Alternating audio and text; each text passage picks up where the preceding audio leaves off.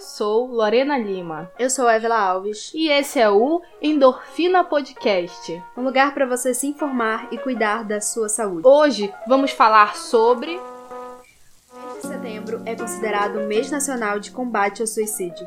No dia 10 foi oficialmente o Dia Mundial de Prevenção ao Suicídio. A campanha deste ano leva o tema Agir Salva Vida. Estudos americanos concluem que a prática diária da meditação é um aliado no combate aos sintomas da depressão e ansiedade.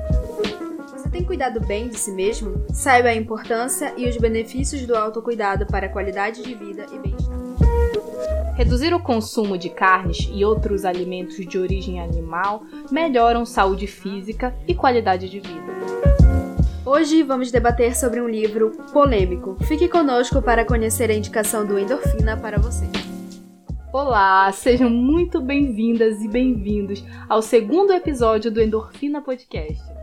Esse programa é uma realização da disciplina de Radiojornalismo 1, ministrada pela professora Roberta Scheibe, do curso de jornalismo da Universidade Federal do Amapá. Agora, vamos às notícias que despertam o hormônio da felicidade. Aí vai uma dose de endorfina. A meditação é uma prática que auxilia a atenção plena, autocuidado. Pesquisas realizadas na Universidade Johns Hopkins, nos Estados Unidos, comprovam que a prática diária da meditação ajuda a diminuir sintomas de estresse, ansiedade e depressão.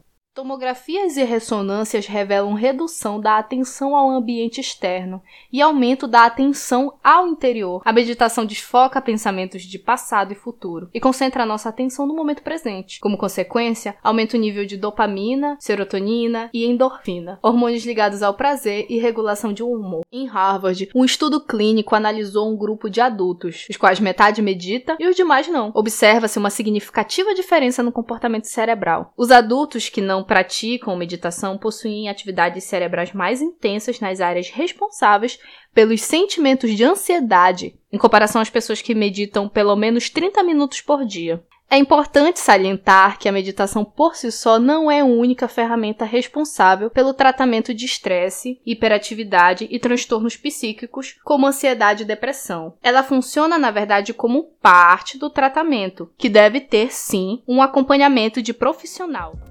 Desde 2014, a Associação Brasileira de Psiquiatria, em parceria com o Conselho Federal de Medicina, organiza nacionalmente o Setembro Amarelo. O dia 10 deste mês foi oficialmente o Dia Mundial de Prevenção ao Suicídio. A data foi criada pela Associação Internacional para a Prevenção do Suicídio e pela Organização Mundial da Saúde para chamar a atenção de governos e da sociedade civil para a importância do assunto. Com o objetivo de prevenir e conscientizar, a campanha vai muito além de um mês. É um trabalho que é realizado o ano inteiro, mas que em setembro ganha força e um enfoque a nível nacional. Neste ano, o tema é Agir Salva Vidas. Um estudo realizado pelo Centro de Valorização da Vida, o CVV, que faz um trabalho pioneiro na área de prevenção ao suicídio desde 1962, indica que no Brasil, todos os dias, cerca de 32 pessoas dão fim à própria vida. O número corresponde a uma morte a cada 45 minutos. Com a pandemia, esse número teve um aumento. De acordo com um estudo realizado realizado pela UERJ e publicado em agosto de 2020 no periódico científico The Lancet, mostra um aumento de 90% em adoecimentos mentais nos primeiros meses de pandemia. Mas como ajudar alguém ou se ajudar? O primeiro passo é ficar atento aos sinais e às mudanças de comportamento que indiquem instabilidade emocional ou fortes mudanças de humor. É importante estar disposto a ouvir e ser compreensivo. sentir que não está pronto para lidar com isso, está tudo bem. É só ir junto em busca de quem possa fazê-lo mais adequadamente, como um médico, enfermeiro ou psicólogo. E para você que não se sente bem, saiba que você não está sozinho. Não precisa sentir medo ou vergonha. Na rede pública, a indicação é procurar os Centros de Apoio Psicossocial, o CAPES, no Sistema Único de Saúde. Por lá, é possível marcar uma consulta com o psiquiatra ou psicólogo. O Centro de Valorização da Vida, o CVV, faz um apoio emocional e preventivo do suicídio pelo número 188.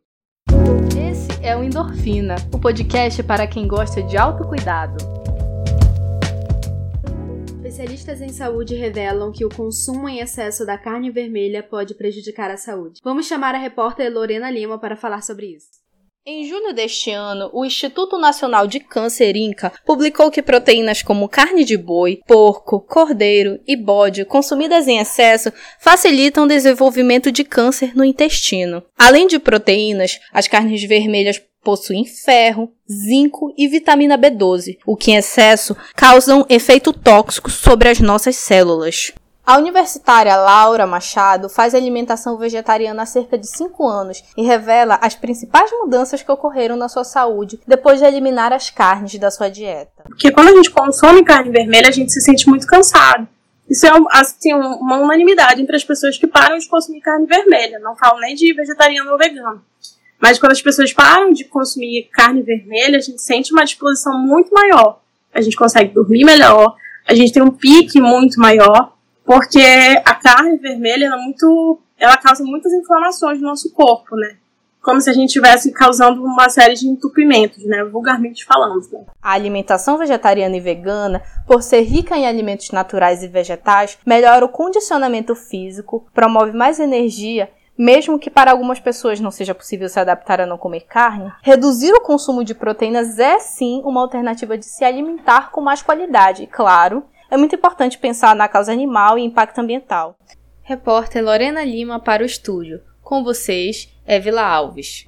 Curso de jornalismo da Universidade Federal do Amapá realiza campanha de conscientização sobre o câncer. E por isso vamos trazer matérias sobre o tema. Maior experimento sobre câncer está sendo realizado agora mesmo no Reino Unido. O NHS, que é o sistema de saúde público de lá, está recrutando cerca de 100 mil voluntários para fazer estudo de diagnóstico e tratamento dos diversos tipos de câncer. A expectativa do NHS é que cerca de 75% dos casos de câncer sejam detectados no estágio 1 e 2, o que será um marco para a história da ciência e da medicina, porque assim vão poder prevenir agravamentos de casos de câncer e diminuir o número de mortes por essa doença. O autocuidado se relaciona diretamente com o nosso bem-estar e a saúde. A partir do momento em que criamos hábitos rotineiros que promovem esse cuidado e atenção com nós mesmos, percebemos uma grande melhora em nossa saúde física e mental. Mas é importante ressaltar que o autocuidado não está diretamente relacionado a práticas de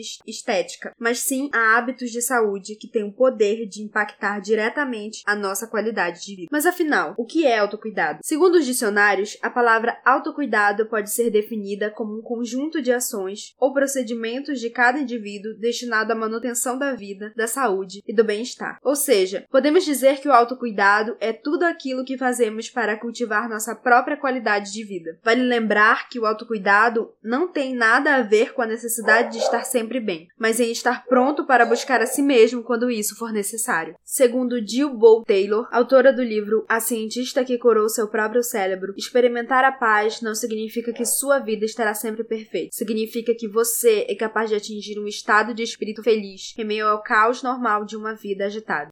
Para explorar melhor o tema, chamamos aqui o estudante de 17 anos, Eduardo Cardoso Lima, que vai falar um pouco sobre a sua perspectiva do autocuidado. Autocuidado, que eu acho que é, é uma ação que a pessoa faz com, com objetivo de se beneficiar. Pode ser fazendo algum esporte, lendo algum livro, passando maquiagem, por exemplo. E pra ti, o que é o, o autocuidado pra ti? A única coisa que eu faço é que, que o mundo, entre aspas, lá fora não existe, sabe? Parar de ver um pouco mais de jornal, principalmente quando é algo do Brasil. E eu faço atendimento uma psicóloga. Pra finalizar, eu sei que tu desenha, tu pinta, tu joga videogame. Essas, essas atividades que tu faz, elas te ajudam, elas fazem uma diferença no teu dia a dia? Como seria se tu não fizesse elas? É, tudo assim é como um shape, sabe? Como eu falei, pra sair um pouco do mundo real, esquecer das coisas, ir pra um lugar assim que os problemas são pequenos, sabe? E tu tem aquele poder de poder resolver qualquer coisa. E vamos para o quadro Crítica literária! Esse é o quadro que escolhemos um livro e falamos sobre ele, conversamos sobre ele e debatemos sobre ele. E o livro da semana é Lolita, escrito pelo russo Vladimir Nabokov. Bom, antes de a gente continuar falando desse livro, eu quero deixar registrado uma medida de segurança para caso você seja sensível a temas muito fortes. Lolita é um livro muito polêmico e muito problemático. Então, se você é sensível a temas como pedofilia, homicídio, hipersexualização de crianças, eu recomendo que você não leia esse livro, não assista o filme, nem escute o podcast. E para comentar com a gente um pouco mais sobre esse livro, a gente chamou aqui o acadêmico de Relações Internacionais e locutor de rádio Gilvan Borges. Olá, gostaria de agradecer em primeiro lugar pelo convite. Fico lisonjeado de estar contribuindo com o projeto. Parabéns pela iniciativa. Em primeiro lugar, gostaria de expor o meu ponto de partida para a leitura da obra. Eu já sabia toda a problemática que circundava a temática e por isso tentei me despir dos preceitos e, enfim, da bagagem cultural que adquiri enquanto uma pessoa que teve experiência de vida no Ocidente, que inclusive tem uma visão negativa a respeito do tema. É, com a tentativa nesse sentido de se imergir junto com o personagem, tentar realmente ver a partir do seu, do seu, do narrativa, da sua perspectiva, o que estava acontecendo. Minha primeira impressão é que o personagem é extremamente manipulador, que ele se vale de diversas desculpas, né? Inclusive, a princípio do livro, ele, ele põe isso em questão, né? Para estar tá justificando também essa, essa libido em relação a essas meninas, essas, essas crianças, é, contando a história né, da paixão dele, ainda criança, por uma outra menina, também era criança, dessa morte trágica, enfim, que isso marcou sua vida, que talvez ele tenha crescido com isso, por isso hoje ele não consegue se, se impor em relação à proibição dessa libido, mas também é, em vários aspectos. Ele deixa claro e ele é consciente de que não é valorizado, que não é naturalizado, de que não é bem visto aqui, né, especificamente no Ocidente, mas ele fica com essa tensão constante. É como se ele aparentemente sempre fosse jogado ali sem sua vontade. É como se me dá a impressão, na verdade, de que ele está lutando, de que ele está fazendo por onde para não ter, não sentir essa atração, não tomar atitudes, mas que de alguma forma ele sendo vítima, ele acaba sendo jogado e ele acaba adentrando esse jogo. E é muito interessante também a visão que ele tem em relação ao tipo específico de meninas, crianças, que ele se sente atraído. É, que deixa também claro um, tipo de dominação masculina, perpassa, né, que atravessa esse tema de várias formas e toca em todos os âmbitos da, da sociedade, do corpo social. De que são meninas que aparentemente ele denomina diabólicas, né, maliciosas, são meninas como e ele de que são meninas que aparentemente têm certa consciência do que está acontecendo e que de alguma forma excita essa essa afloração dessa libido, pondo como vítima desse desse desejo. Esse tipo de dominação masculina não não pode parecer e sempre foi uma narrativa, na verdade, simbólica. Precisa ser um artista e um louco, uma criatura de infinita melancolia, com uma bolha de veneno escaldante no baixo ventre e uma chama de volúpia extrema, sempre ardendo em sua espinha sutil. Ah, como precisa encolher-se e se esconder para discernir de imediato, por sinais inefáveis, o contorno ligeiramente felino do malar, a magreza de uma perna ou um braço cobertos de penugem e outras indicações que o desespero, a vergonha e o pranto enternecido me impossibilitam de tabular o pequeno demônio mortífero misturado às crianças sadias. Ela não é reconhecida pelas demais e tampouco tem consciência do seu fantástico poder. A propósito, muitas vezes me perguntei o que era feito dessas ninfentas mais tarde. Neste férreo mundo em que causas e efeitos se intercruzam, não poderia a palpitação oculta que eu lhes roubava afetar o futuro delas, eu a possuíra e ela nunca soube. Está certo. Mas isso não se revelaria em algum momento posterior? Primeiro de tudo, a gente tem que dizer que nessa história a gente só tem uma visão, que é o do personagem principal ali que se põe como um homem que tenta lutar contra os seus desejos, se pondo no lugar de vítima. Descreve, e, no decorrer de sua vida, inúmeras meninas que lhe despertam desejos e assim por diante. A gente em nenhum momento tem a outra perspectiva. É sempre o olhar dele, o olhar daquilo que ele está desenhando para nós. Apesar de que em vários momentos o autor se utiliza de uma escrita muito poética, é, muito envolvente, isso não deixa de fazer da leitura árdua e pesada. Antes da gente fazer aqui algumas das nossas observações, a gente leu alguns trechos do livro e eu fiquei bem perturbada, tanto quanto da primeira vez quando li o livro. Ele é realmente muito pesado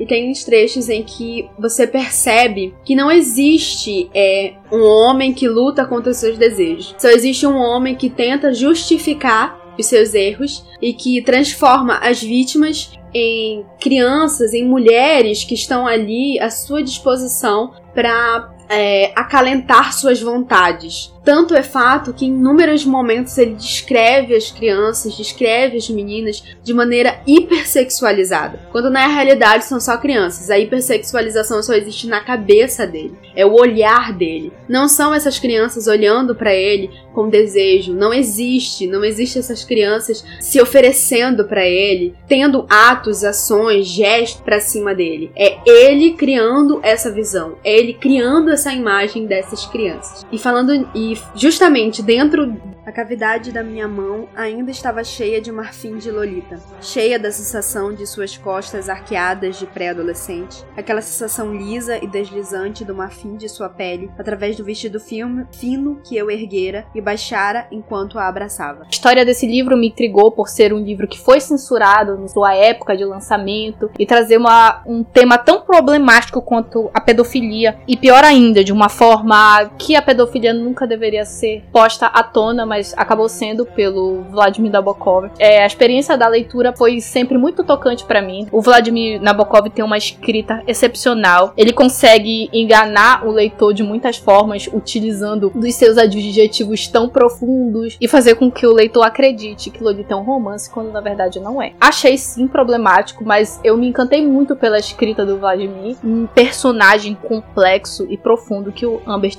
se apresenta, porque ele é um ser humano, ele ele é um criminoso, mas ao mesmo tempo ele é um cara apaixonado. São pensamentos conflitantes dele com ele e dele para com o leitor. Eu, adoro, eu simplesmente adoro. Ele tenta usar de justificativa um trauma que viveu no seu passado, é uma paixão que ele teve por uma garota de 13 anos, quando ele ainda tinha 13 anos. E infelizmente essa garota morreu, então ele cresceu com esse trauma, essa tristeza, essa melancolia, esse luto e simplesmente assim converteu em uma obsessão pelo passado e ele não consegue superar esse passado. Ele reconhece que ele ser pedófilo é devido a esse passado, mas ele não busca parar, ele só se aprofunda e mergulha nesse seu âmago, nesse ser dele e vive esse, esses amores que ele diz ser amores, mas a gente sabe que não são amores. É qualquer coisa, não mesmo consentida por uma pessoa, principalmente meninas melhores de idade, que são hipersexualizadas, tanto o Ocidente quanto o Oriente, mas claro, na cultura ocidental a gente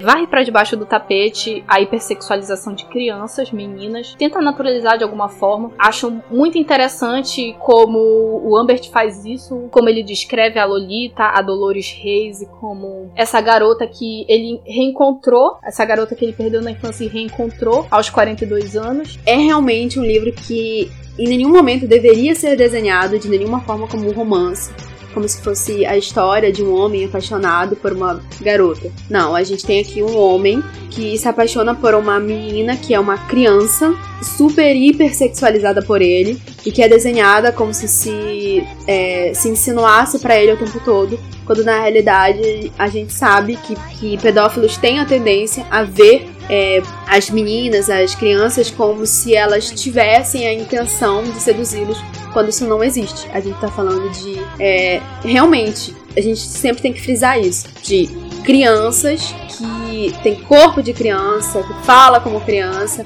e que mesmo que não tivesse ali aquele corpo infantil, ainda assim são crianças e que em nenhum momento devem ser desenhadas em nenhum contexto de história, seja ela fictícia ou real, é, como um romance. E esse foi o episódio de hoje. Espero que goste da leitura. Não deixe de compartilhar com os amigos e com a família. Muito obrigada pela sua audiência e até semana que vem.